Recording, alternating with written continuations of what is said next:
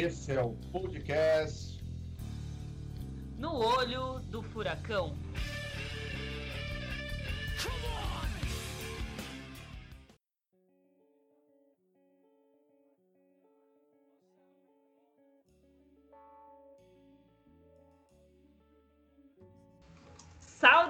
Saudações, pessoal! Bem-vindos novamente ao seu Semanário do Caos. Eu sou Marilupe. Esse é o podcast que semanalmente traz uma amostra de três é, episódios, três fatos, três notícias que tratam da barbárie que se tornou a conjuntura nacional.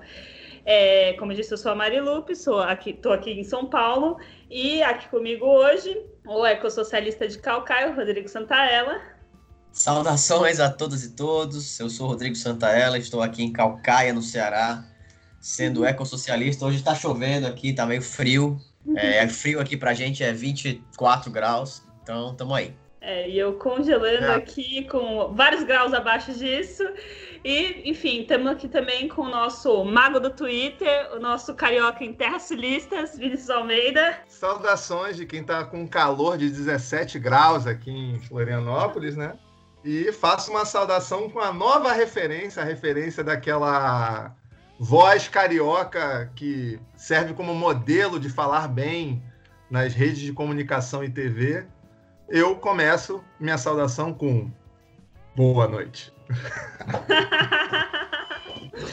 tá certo, então. Então vamos partir logo para nossa primeira notícia. Vinícius, lê pra gente. Instituições do saneamento aguardam veto de Bolsonaro em novo marco legal. Bem, gente, o novo marco legal a que se refere essa notícia é o novo marco legal do saneamento. Essa notícia é uma notícia do estado de São Paulo, da Amanda Pulpo, mas eu trouxe essa notícia, inclusive, para a gente falar um pouco mais, de forma geral, sobre esse novo marco do saneamento. Bem, a notícia em si é sobre a possibilidade de um veto ao, ao, ao PL, né, ao, ao projeto que foi aprovado. Então, acho que é, é, é importante dizer né, que o, o Senado aprovou na quarta-feira 24 esse novo marco do saneamento básico, então um texto que já tinha sido aprovado na Câmara no final do, de 2019, né? E aí ele está indo para a sanção presidencial. Então tem alguns acordos para vetar alguns aspectos, né? Que já tinham sido acordos com o governo para vetar, e um desses acordos vai no sentido de é, vetar a desobrigação da licitação para serviços de limpeza urbana e manejo de resíduos sólidos. Eu vou tentar explicar um pouco pouco do que é em geral o, o, o novo marco, né? E qual o sentido geral desse novo marco, para daí ficar claro qual seria esse veto, que é a notícia mais atual. De fato, uh, semana passada o ministro já tinha até comentado que já tinha passado né, esse marco do saneamento, mas a gente não entrou tanto eu acho que é muito importante a gente entrar, porque ele diz muito sobre o sentido do projeto do Bolsonaro, né? Então, é, a principal característica é, desse projeto é a possibilidade de é, privatização generalizada né, dos do serviços de saneamento. Então, ela obriga a existência de concorrência na contratação de serviços na área do saneamento, né? E é, o que significa que vai haver mais participação da iniciativa privada, porque até então uh, existiam contratos chamados contratos de programa que eram diretos entre o município que precisa dos do, do saneamento e a estatal estadual. Então era direto, não existia concorrência, não existia licitação. E agora vai necessariamente existir licitação entre, é, entre empresas públicas e privadas, né? Então acho que primeiro vou deixar uma reflexão que acho que é importante, porque às vezes aparece até como uma coisa automática, né? A gente como se a esquerda né, prefere estatização porque a esquerda é super estatista e enfim acha que necessariamente o que é o que vai ser do Estado vai ser melhor e aí fica um certo esse bate-boca de que os serviços privados seriam melhores. Acho que é bom começar né, esse foco dessa questão de haver mais concorrência, é bom lembrar que a própria discussão do marxismo dentro da economia sempre discute como a concorrência leva necessariamente ao monopólio, leva uma tendência ao monopólio. Então, talvez o que a gente assista daqui para frente seja a concentração dessas empresas, mesmo que você comece a variar e privatizar as empresas, na mão de certos setores ou de certos eh, grupos econômicos, cada vez mais. Além disso, acho que é importante dizer que a nossa defesa do Estado nunca é uma defesa de, é, carta branca para o Estado. A questão é que o Estado tem mais possibilidade de ter controle social. Lembro muito da gente fazer essa discussão com a questão é, da Vale, a reivindicação que a gente fez depois de Brumadinho de reestatização da Vale, e o cuidado que a gente teve de fazer o debate não no sentido de, ah, necessariamente está na mão do Estado, está melhor. Claro, o Estado também está na mão de grupos econômicos, de grupos de interesse, setores políticos, etc. A questão é que a nossa possibilidade de intervenção, a nossa possibilidade de controle social é muito maior quando está falando de empresas estatais. Fora isso, quando a gente transforma, né, quando a gente coloca essa possibilidade de privatização do serviço de saneamento, isso também significa que a prerrogativa ou a prioridade vai, nunca vai poder ser atender as pessoas, uh, dar conta das necessidades, porque a empresa vai ter que lucrar, você vai ter que né, a economia voltada para o lucro é muito do que a gente critica. E no próprio novo marco já tem uma demonstração disso, que é, é a possibilidade para que se torne financeiramente interessante as empresas investirem, é a possibilidade de aglutinação e regionalização de serviços em blocos. Então, esses blocos nem precisam ser exatamente regionais, né? Tem é, alguns municípios podem se juntar para formar um bloco para ser licitado por uma empresa, por uma empresa, né? Uma empresa privada. E aí, esses blocos, a questão desses blocos não vai ser o que vai ser melhor né, vamos juntar o sistema de saneamento nessa região, que é o mais adequado, que é o melhor para o serviço e tal, mas vai ser mas vai ser o interesse econômico, vai ser o que, se, o que seria mais atrativo economicamente. Vai ter cidades que não vai interessar para essas empresas investirem. Enfim, isso tende a aumentar também as desigualdades no atendimento. Apesar disso, acho que é importante dizer que é, esse novo marco regulatório, acho que essa é a compensação, de certa forma, que ficou aparecendo, e é uma coisa que é né, já tem que, de certa forma, acompanhar. Esse novo marco exige também metas de universalização, então, uma cobertura maior é, no fornecimento de água potável e tratamento de esgoto, que, aliás, são ridículos, né? Hoje no Brasil, a gente tem. A gente tem 101 milhões de brasileiros sem acesso a esgoto, 52 milhões sem acesso à coleta de resíduos e 39 milhões sem acesso à água tratada.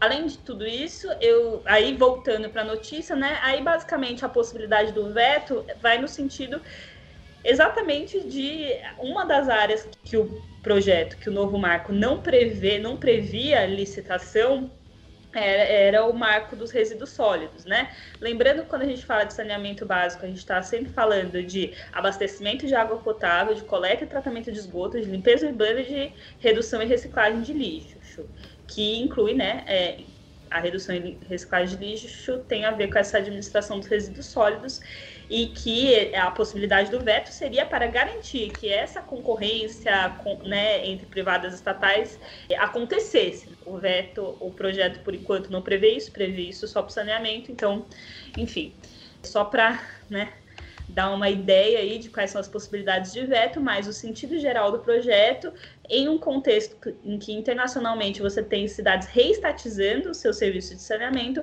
é um, um, contexto que vai bem na linha do que é o próprio governo Bolsonaro, bem na linha, né, a ultraliberal do governo Bolsonaro, que é liberar para a iniciativa privada o nosso tratamento de esgoto e de água.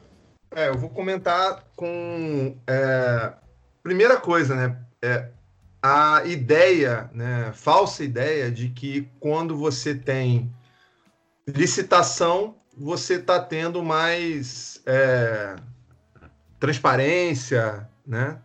Você está tendo mais é, é, um, um, serviço mais profissional, mais, é, mais eficiência, e isso é uma grande mentira.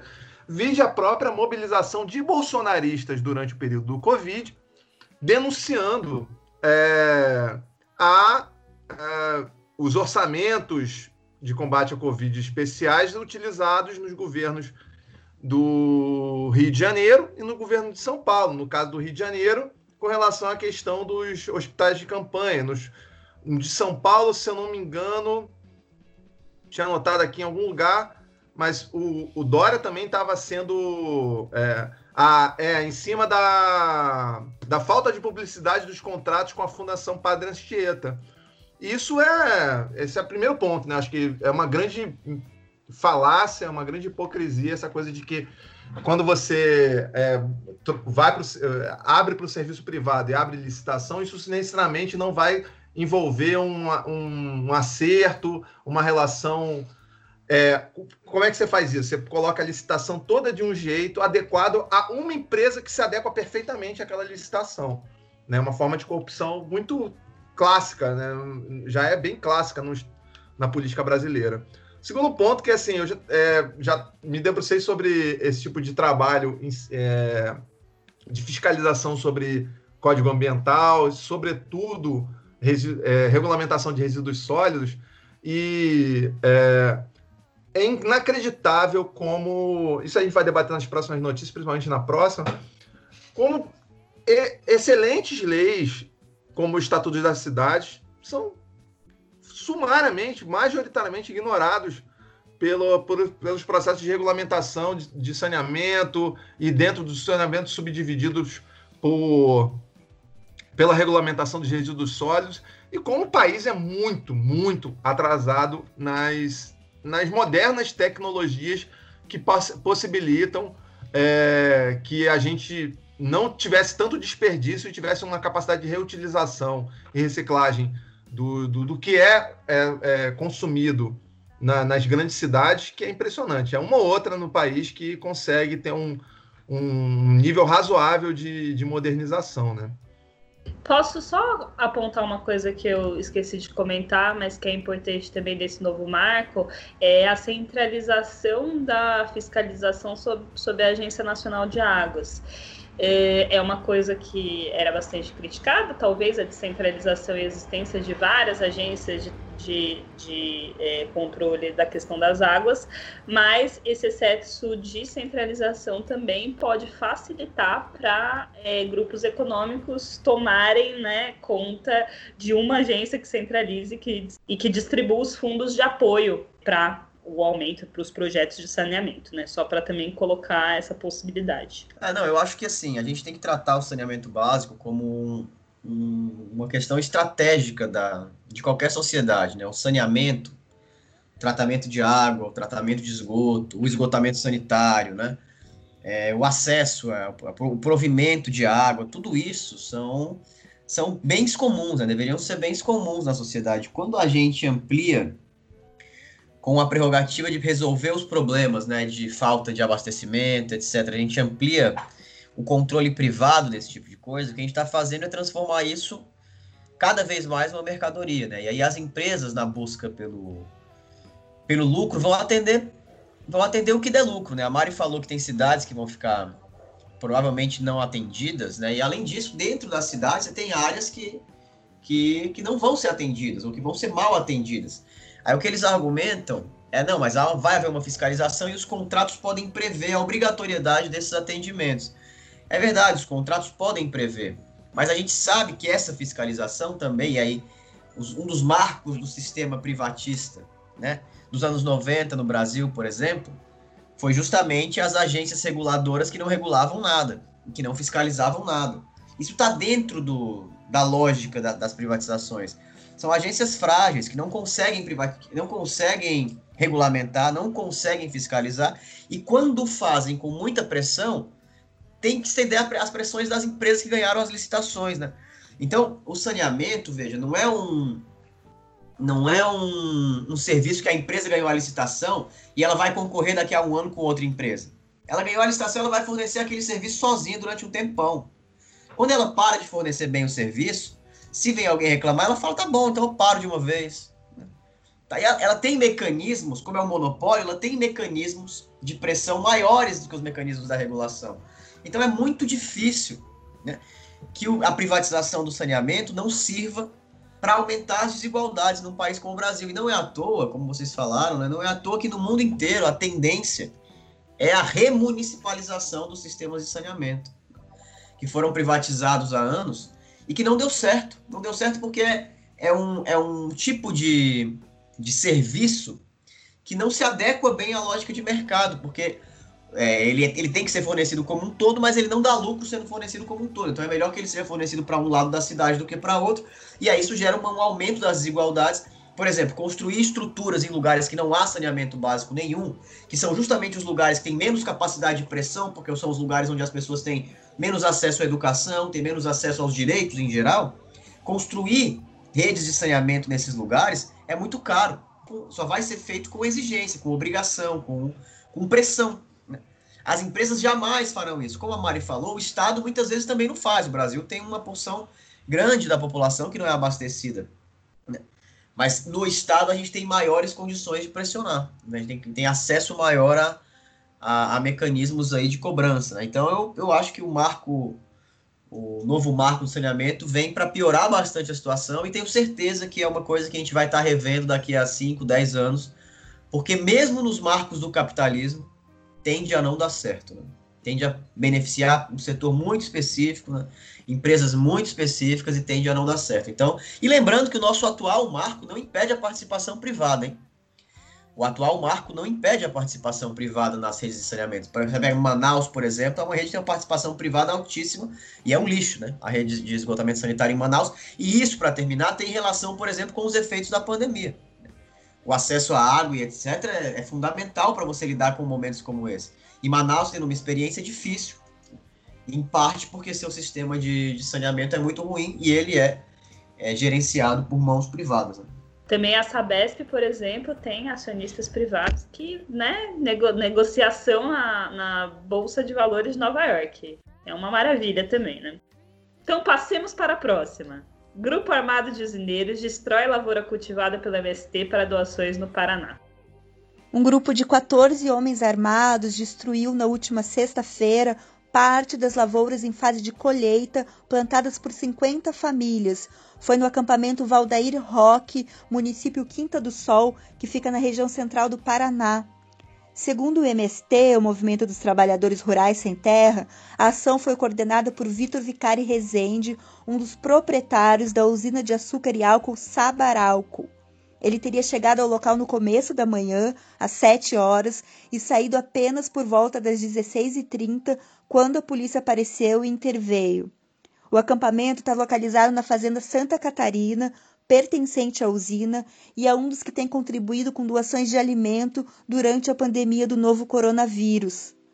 Vitor é irmão de Ricardo Albuquerque Rezende Filho, que assumiu os negócios logo após a morte do pai, Ricardo Rezende, em 2012. A empresa acumula grande passivo jurídico, com 964 ações trabalhistas somente na comarca de Campo Mourão. As famílias dizem que ficaram surpreendidas com a ação truculenta, porque o Tribunal de Justiça do Paraná emitiu um decreto suspendendo todas as ordens de despejo coletivas, rurais e urbanas por tempo indeterminado. Conforme o advogado das famílias, Humberto Boaventura, provavelmente os arrendatários perceberam que não havia meios legais de fazer a reintegração de posse e por isso decidiram agir sem amparo jurídico. Boaventura diz que o Instituto Nacional de Colonização e Reforma Agrária, o INCRA, já tinha manifestado interesse na área para destinação à reforma agrária, seguindo o que prevê a Constituição Federal. Por conta das ações trabalhistas, o MPF, Ministério Público Federal, fez uma recomendação em 2018 para que o INCRA adquira e destine as terras às famílias acampadas. O acampamento existe desde setembro de 2015 e tem garantido produção de alimentos para o consumo das próprias famílias e para doações à população da cidade. Há dois meses, com o aumento no número de casos de Covid-19, a comunidade iniciou uma horta comunitária. No local há plantações de milho, de arroz, feijão, mandioca e batata doce. No dia 7 de maio, as famílias participaram de uma doação de 1.500 quilos de produtos à Santa Casa e também ao Comitê de Apoio às Pessoas em Situação de Risco Social do campus de Campo Mourão da Unespar, Universidade Estadual do Paraná. E nesse sábado, um dia após terem suas lavouras destruídas, as famílias sem terra do acampamento inauguraram um centro de produção agroecológica. A ação faz parte da campanha nacional de solidariedade do MST, criada para combater também a pandemia da fome nesse momento de emergência sanitária. É, a gente ouviu também o áudio aí da, da Mariana, né? Que é a autora da matéria, né? É, e eu vou fazer alguns comentários que levam em consideração não só o caso em si, como que ele sirva também de uma coisa que é muito importante a gente. É uma dificuldade muito grande que, que a esquerda tem de fazer essa discussão, é, porque falta, às vezes, um conhecimento da história do processo de regulação fundiária é, para que reforce os argumentos. Não, é, o MST ele, ele não trabalha apenas com a ideia de mobilizar ocupação de terras improdutivas. Esse é um, uma forma mais simplificada de explicar o movimento, né? Mas é muito mais profundo do que isso. É um, um movimento, esses movimentos de luta pela terra, e o maior deles é o MST, o mais é, vigoroso, ele vem numa ideia de conhecer a história da regulação fundiária no Brasil, que é uma história repleta de fraudes. Fraudes. Então não é só que tem uma grande propriedade, muitas poucas famílias têm grande propriedade. E aí eu, eu peguei um estudo sobre isso do, M, do Ministério do Desenvolvimento Agrário ainda em 2000, ou seja, pré-governo do PT, que é, das 353 milhões de hectares ocupados por propriedades rurais privadas, 93 milhões eram ocupadas por 11%. E aí o dado importante. E desses 93 milhões de hectares ocupados por, por 3.665 proprietários, apenas 5 por, 20, é, 25% eram é, regulamentados. Então é, um, é, um, é, um, é, um, é uma irregularidade gigante. E essa irregularidade vem de legislações como a legislação de 1946, né, a, do Estado Novo, um Estado que é dito como esquerda, bastante estatista, que permitiu é, a construção de é, agências que iam regulamentar, a, a, fazer a regulamentação fundiária, como no Mato Grosso, o Departamento de Terras e Colonização, que esse, esse caso em especial, esse departamento foi fechado três vezes, em 51, 56 e 61, até ser fechado definitivamente em 66, porque eram tantas as fraudes que não tinham qualquer controle da regulação fundiária. Então, as grandes propriedades, além de ser uma injustiça de ter uma grande propriedade e muita gente sem terra e muita gente passando fome né, no país, existe uma é, não legitimidade dessa propriedade, que aí a gente vai discutir. Aí, surpresa, surpresa, né? Muitos comunistas são sabem disso e por isso são comunistas. Essa é a origem de toda a propriedade privada no capitalismo, certo? No, no, geral, não no específico. No geral, essa é a origem da propriedade privada. Mas eu não estou falando só de, um, é, de uma perspectiva mundial, mas caso, do caso específico da relação regularização fundiária no Brasil. E aí a gente chega a esse ponto do no acampamento Val, Valdaí Roque em Quinta do Sol, que é originalmente a fazenda Santa Catarina do Paraná, onde se fazia nada mais nada menos do que doação de alimentos, né? Chegando a 1.500 quilos de alimentos doados a, durante a pandemia, juntando com outras é, outros acampamentos, outras é, ocupações e assentamentos. E é, nesse contexto houve essa, essa, esse grupo de 14 homens que na sexta-feira passada é, em, aí sim invadiu a colheita plantada por 50 famílias na, nessa, nesse acampamento e é, em fase de colheita, né? E acabou com essa, com essa plantação. Então, uma coisa absurdamente desumana em cima de uma, uma lógica de país, uma, uma perpetuação de privilégios e poderes e das elites que, na verdade, esbanjam e tentam vomitar a ideia de que são os, os legais e que o MST é vagabundo, é ilegal, é bandido, sendo que, na verdade, a história da regulação fundiária no Brasil é uma história de, na sua grande, imensa maioria, de fraudadores, grileiros, e ainda no contexto atual do Brasil, que desde maio está sendo discutida a MP, uma MP é, de regulação fundiária, MP 910, que é uma MP que permite que terras públicas desmatadas com até 2.500 hectares, equivalente a 2.500 campos de futebol, se tornem propriedade de quem ocupou irregularmente, desde que se cumpram alguns requisitos. Aí, voltando à discussão das licitações e das agências reguladoras, saberemos que esses requisitos são para inglês ver. Né? Enfim. É, no específico também, eu acho, Vinícius. Toda propriedade privada vem da violência mesmo no específico, assim. No caso do Brasil e de países colonizados, isso é ainda mais nítido. Como é que começou a propriedade privada aqui? Qualquer um, eu sempre faço essa brincadeira com meus alunos e falo assim, quem aqui tem alguma terra, ou o vovô tem uma terra, ou o papai tem uma terra, ou a mamãe tem uma terra. Ah, eu! Onde que é? Lá no lugar tal. E ele comprou de quem? E comprou de quem? E comprou de quem?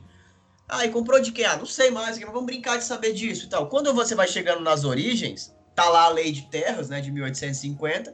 E antes da lei de terras, é o, a galera chegou no Brasil e tomou as terras violentamente dos índios. E isso, assim começou tudo.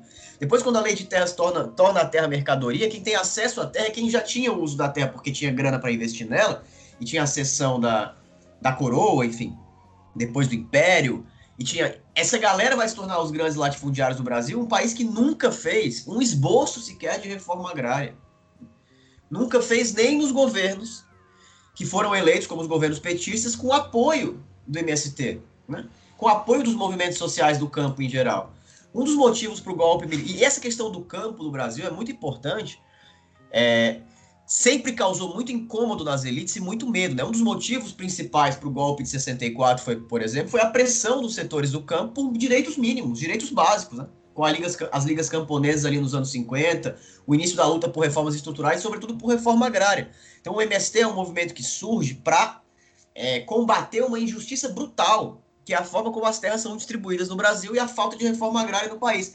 Faz tempo, inclusive, que o MST não aparece na mídia, né, de forma demonizada, como era feita constantemente há algum tempo, mas é muito interessante que essa galera não apareça também na grande mídia. Os caras foram lá, e destruíram plantações que eram destinadas a doações. Vejam que loucura.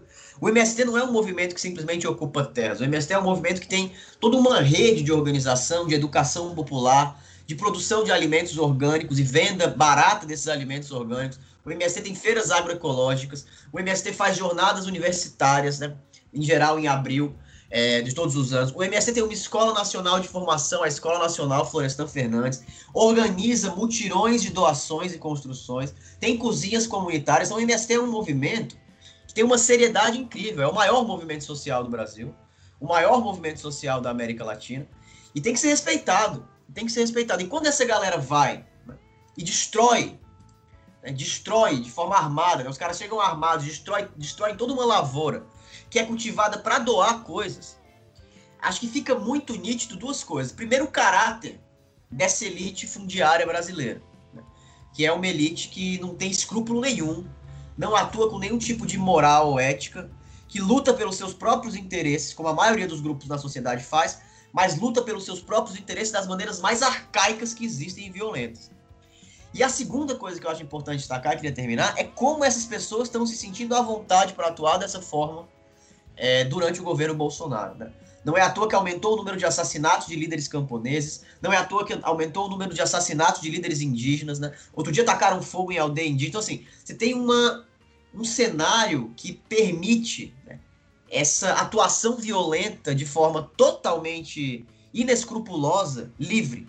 E eu acho que isso é reflexo é, desse governo Bolsonaro que a gente vive. Então, acho que é um, assim, é uma notícia chocante acho que a gente tem que prestar, além de comentar, prestar toda a solidariedade ao MST e lembrar sempre que as consequências do governo que a gente tem não são simplesmente nas políticas públicas, na destruição dos serviços públicos, na retirada de direitos. É, esse governo tem consequências nas esferas mais, é, nas mais diversas esferas da sociedade. Dentre elas, na, no incentivo à violência contra movimentos sociais, contra lideranças, contra enfim, todo tipo de gente que luta por direitos no Brasil. E acho que esse é um reflexo importante disso.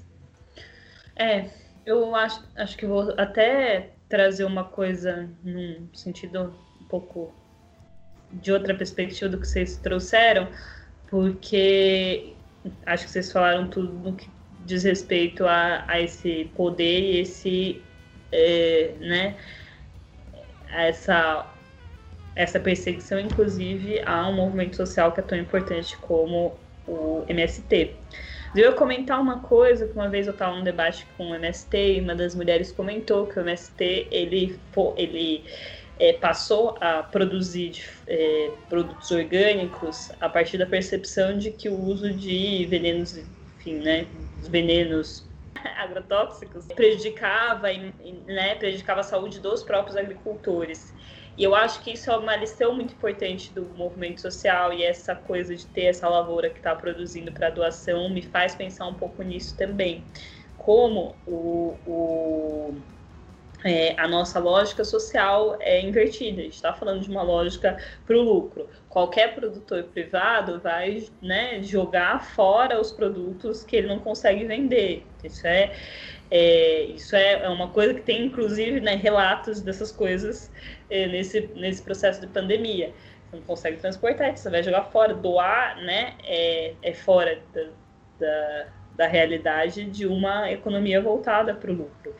E a produção, eh, a pequena produção rural e a pequena produção é, cooperativa, como as produções do MST, elas estão voltadas muito mais para o que é realmente necessidade humana, para alimentação.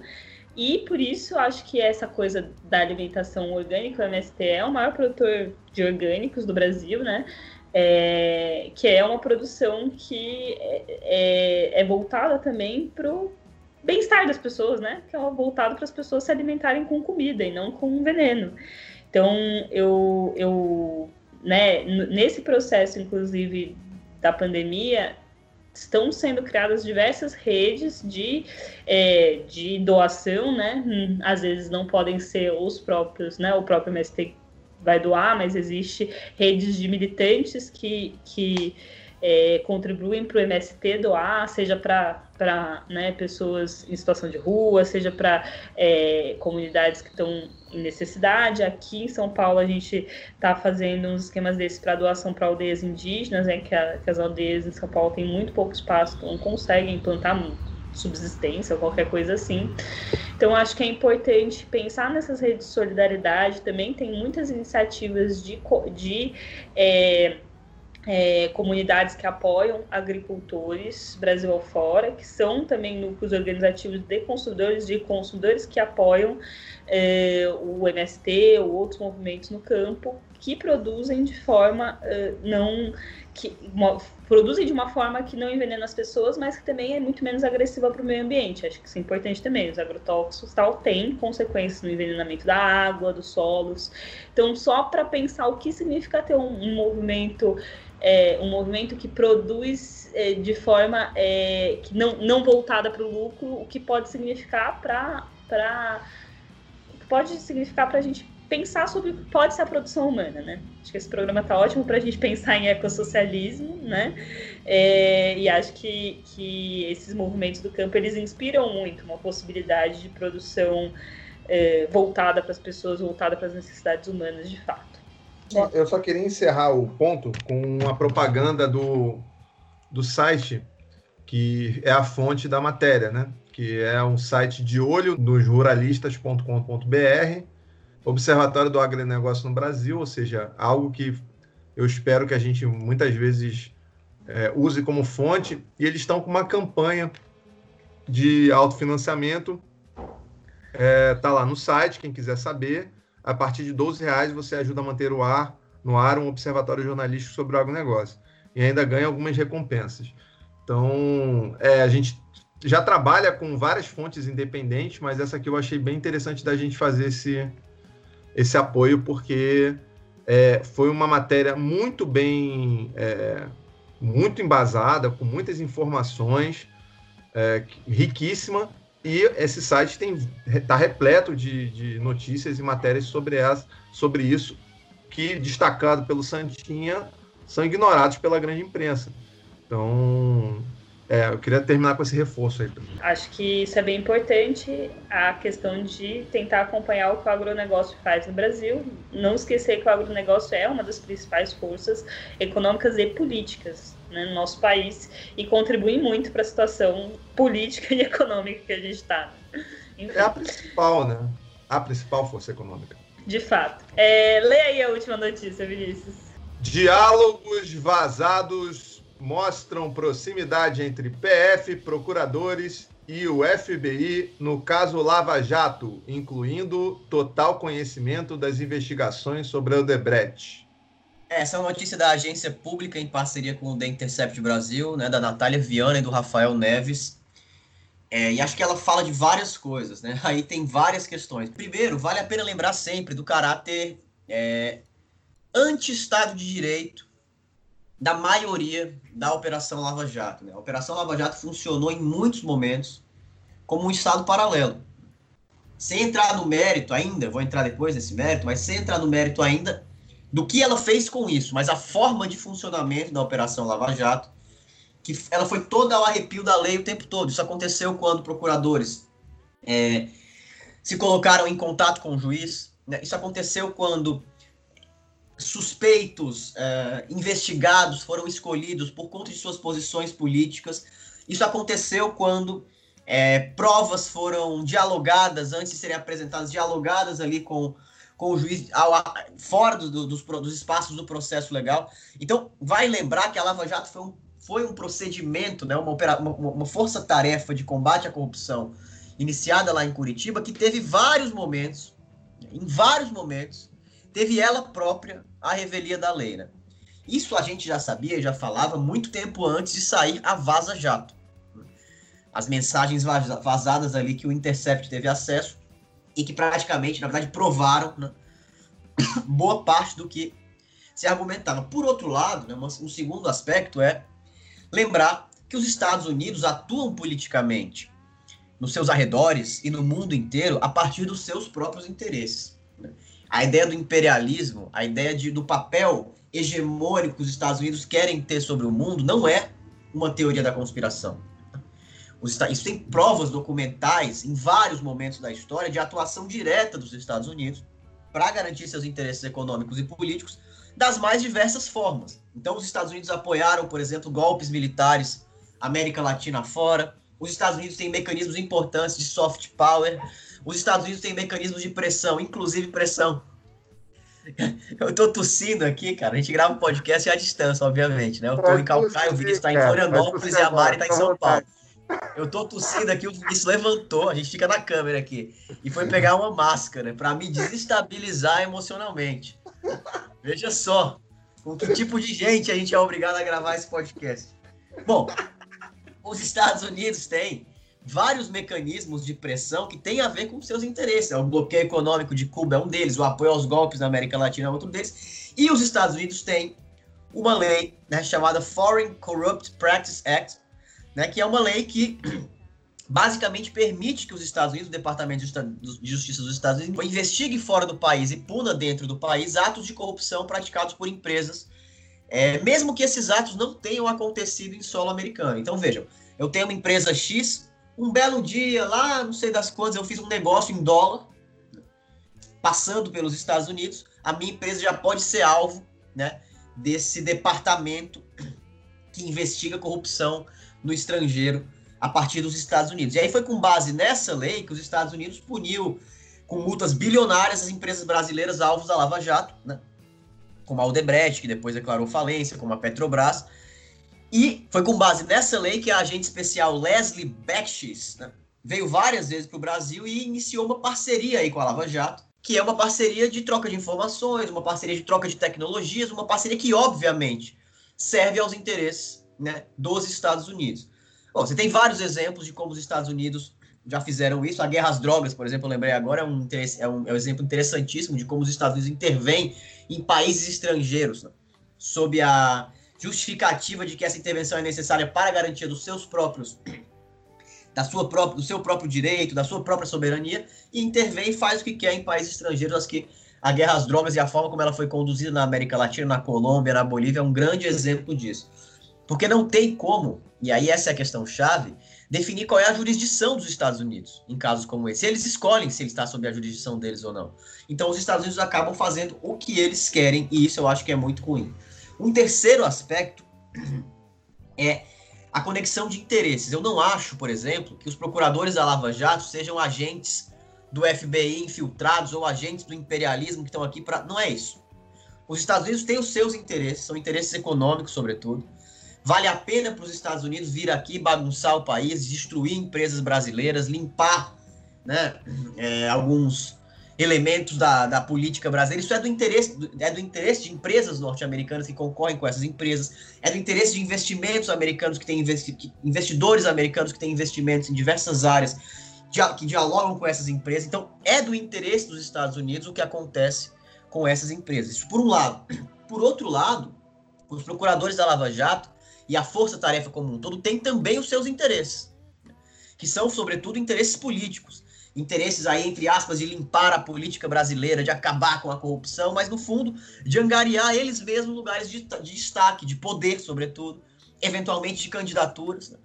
O principal, é, a principal expressão da Operação Lava Jato, para que nós todos tenhamos uma ideia, vou deixar um segundo para o ouvinte pensar quem é a principal expressão da Lava Jato. Tenho certeza que os ouvintes pensaram Sérgio Moro. O Sérgio Moro era juiz. Ele não era membro da Força Tarefa. Mas, por conta de toda essa confusão política, jurídica da Lava Jato, o Sérgio Moro aparece como a principal expressão, o principal defensor da Lava Jato. O que aconteceu com o Sérgio Moro? Foi ser ministro da Justiça do Bolsonaro e muito provavelmente vai ser candidato a presidente ou a qualquer outra coisa em 2022. Então, esses caras estavam querendo isso, estavam angariando isso. E acho que esse é um, quarto, um terceiro aspecto importante tem os interesses econômicos e políticos dos Estados Unidos, tem os interesses dos procuradores e da galera da Lava Jato. Não são exatamente os mesmos, mas eles convergem e convergem numa situação que eu acho que torna perigosa para todo mundo. E por fim, eu acho que não dá para deixar de falar isso. É muito interessante que nessa matéria, passados aí dois anos da, da Vaza Jato, dois anos ou um ano? Um ano, né? Um ano. Pa, pa, é muito interessante que nessa matéria, passado já um ano da Vaza Jato, ninguém mais nega a veracidade dos diálogos. Em momento nenhum, a galera que respondeu a, a matéria da pública negou a veracidade. Pelo contrário, o que eles fazem é defender as práticas que estão descritas naqueles diálogos. Ou seja, os diálogos são verdadeiros, sempre foram verdadeiros, tudo que está ali é verdadeiro. E os caras não. Hoje que passou um pouco da. baixou um pouco da poeira, eles não têm mais. não se dão mais ao trabalho de negar que os diálogos são verdadeiros. Por fim, espero e torço para que dessa Vaza Jato ainda saia alguma coisa, né? Tinha muitos arquivos, eles falavam de muitos arquivos. Acho que outras coisas relevantes para a política brasileira e, sobretudo, relacionadas a essa relação promíscua da Lava Jato com diversos setores, seja dentro ou fora do Brasil, acho que muita coisa pode aparecer ainda. Espero que a galera esteja trabalhando nisso com afinco para que a gente vá sabendo um pouco mais do que aconteceu no Brasil é, nos últimos anos, que acho que a Lava Jato foi uma das protagonistas importantes de todo o cenário político brasileiro. E uma das responsáveis, essa galera foi uma das responsáveis importantes também, é, pela generalização de uma descrença na política, que eu acho que é correta em enorme medida, mas que quando passa um determinado limite, traz gente como Bolsonaro como alternativa, e aí eu acho que é uma distorção completa, que eu acho que em parte foi causada por uma operação que atuou a revelia da lei, que não buscava os objetivos que dizia buscar, que eram os objetivos de combate à corrupção, e principalmente que não contribuiu, é, que não contribuiu como poderia ter contribuído para a história política do Brasil. Acho que a Lava Jato podia ter sido uma operação muito importante. Acho que começou talvez demonstrando que poderia ser muito importante, mas rapidamente o poder subiu a cabeça e, e a coisa degringolou. Então acho que tem vários aspectos para comentar dessa reportagem, são esses que eu queria trazer. Eu, enfim, acho que, que é uma coisa que é sempre bastante difícil falar a gente né, tem dificuldade de falar, de discutir as questões relacionadas à corrupção, sem trazer, enfim, uma discussão bastante geral de, das formas eh, fisiológicas como a política se relaciona com os interesses econômicos das elites brasileiras, né? Isso de forma muito geral. E a corrupção é sempre a forma de manifestação disso, a forma como uh, essas, uh, essas uh, elites né, se imiscuem com os poderes políticos supostamente democráticos e eleitos. Enfim, isso é uma coisa. Por isso, inclusive, a discussão sobre a Lava Jato sempre foi uma discussão que a esquerda ela teve assim algum nível de dificuldade, porque é claro que a defesa de um Estado em que não exista corrupção, então logo a investigação da corrupção, foi uma coisa que, enfim, faz sentido, né? É, mas eu acho que é bem importante caracterizar especificamente a Lava Jato é, como esse, esse processo que é, acabou se tornando de esse processo que acabou se tornando um processo no qual, é, a, inclusive, o espetáculo da luta contra a corrupção estava muito acima da real manutenção e da, da, da lei, né? Da, da, real manutenção do ordenamento jurídico ou do que quer que fosse, né? E isso também atendendo interesses políticos aí, né? Opositores essa relação com o FBI ela mostra muito um, um, um sentido, né?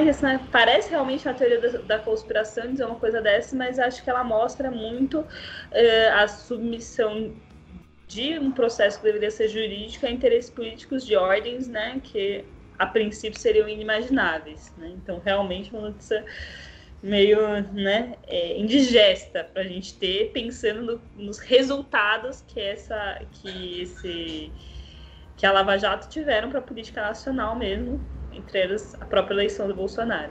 É importante destacar que o contexto com o qual está sendo publicada, talvez uma das matérias, um dos artigos mais bem elaborados né, de todo esse processo de Vaza Jato, é esse agora que foi saiu até porque a Pública é um site incrível, assim, muito qualificado, que ele não, ele não tem artigos só de jornalistas de, de um trabalho jornalístico mais padrão, que seria mais o caso do Intercept. Ele tem historiadores, é, cientistas sociais, é, é, é, mais interdisciplinar e aí é mais denso.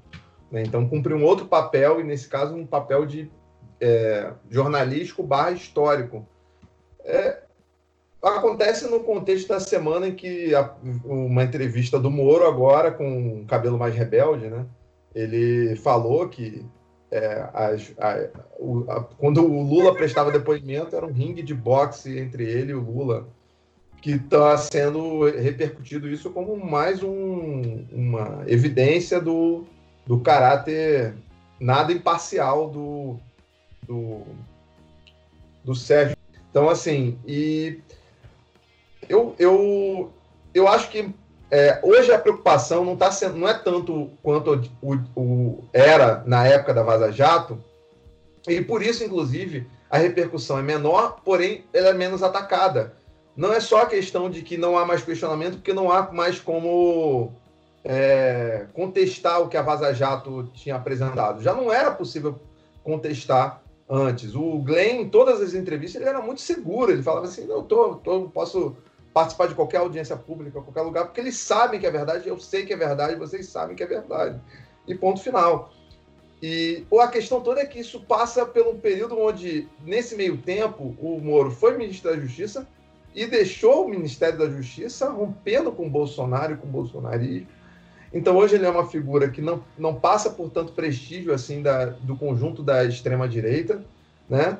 Já vem sendo endossado por outros, outros setores que não são é, tão raivosos assim, tentam se construir de uma maneira mais assim. É, ah, nós, o Moro ele é um herói porque ele foi um grande vigilante, né, um grande defensor da lei contra os criminosos. E aí isso vai. Acho que a, a alternativa hoje para esses setores que sustentam o Moro como uma figura importante da política brasileira é que essas notícias tenham o mínimo de visibilidade e repercussão possível. Porque elas contradizem não só toda a atuação do Moro, como contradizem o que se quer extrair hoje da imagem como político Moro, né? E que é o político que não é raivoso, que é um político razoável, que vai começando a, a, a reforçar aspectos que o diferenciam do Bolsonaro, né? E o diferenciam é, consequentemente, da, sua, da base bolsonarista.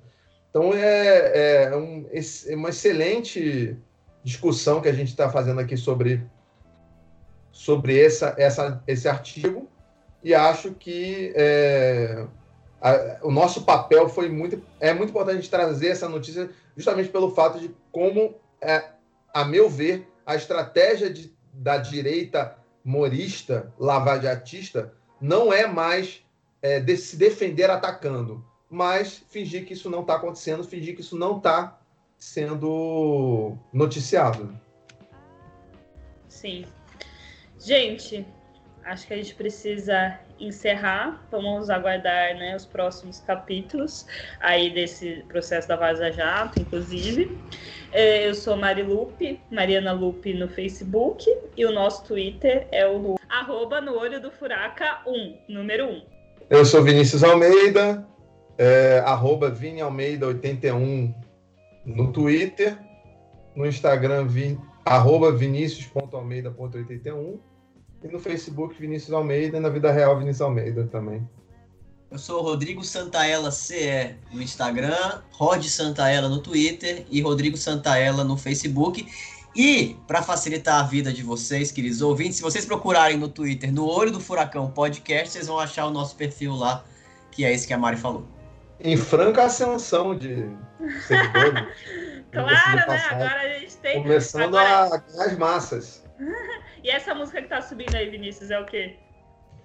Então, essa aí foi uma sugestão minha. É uma coletânea de dois EPs da banda Crumb, que significa em inglês migalhas. E é, eu, foi uma escolha que tem um caráter, digamos assim, social político, porque é uma banda que tem, é influenciada pelo movimento lo-fi, embora seja uma banda de jazz, rock, psicodélico, não é tão essa pegada de lo-fi mais tranquilona. E é bem interessante que há pouco tempo fui saber que o movimento de lo-fi, que é um movimento de, dos anos para cá, de música independente, gravada em cassete, que acabou viralizando na internet, tem um aspecto de crítica à poluição sonora, né? E é, acabou que a gente está completando o programa mais ecossocialista, acho que desde que a gente. Estou ah, praticamente nas matérias, né? É bem interessante que trabalha com é, jazz, rock, por exemplo, mas sem ser uma pegada é, mais caótica, mais barulhenta.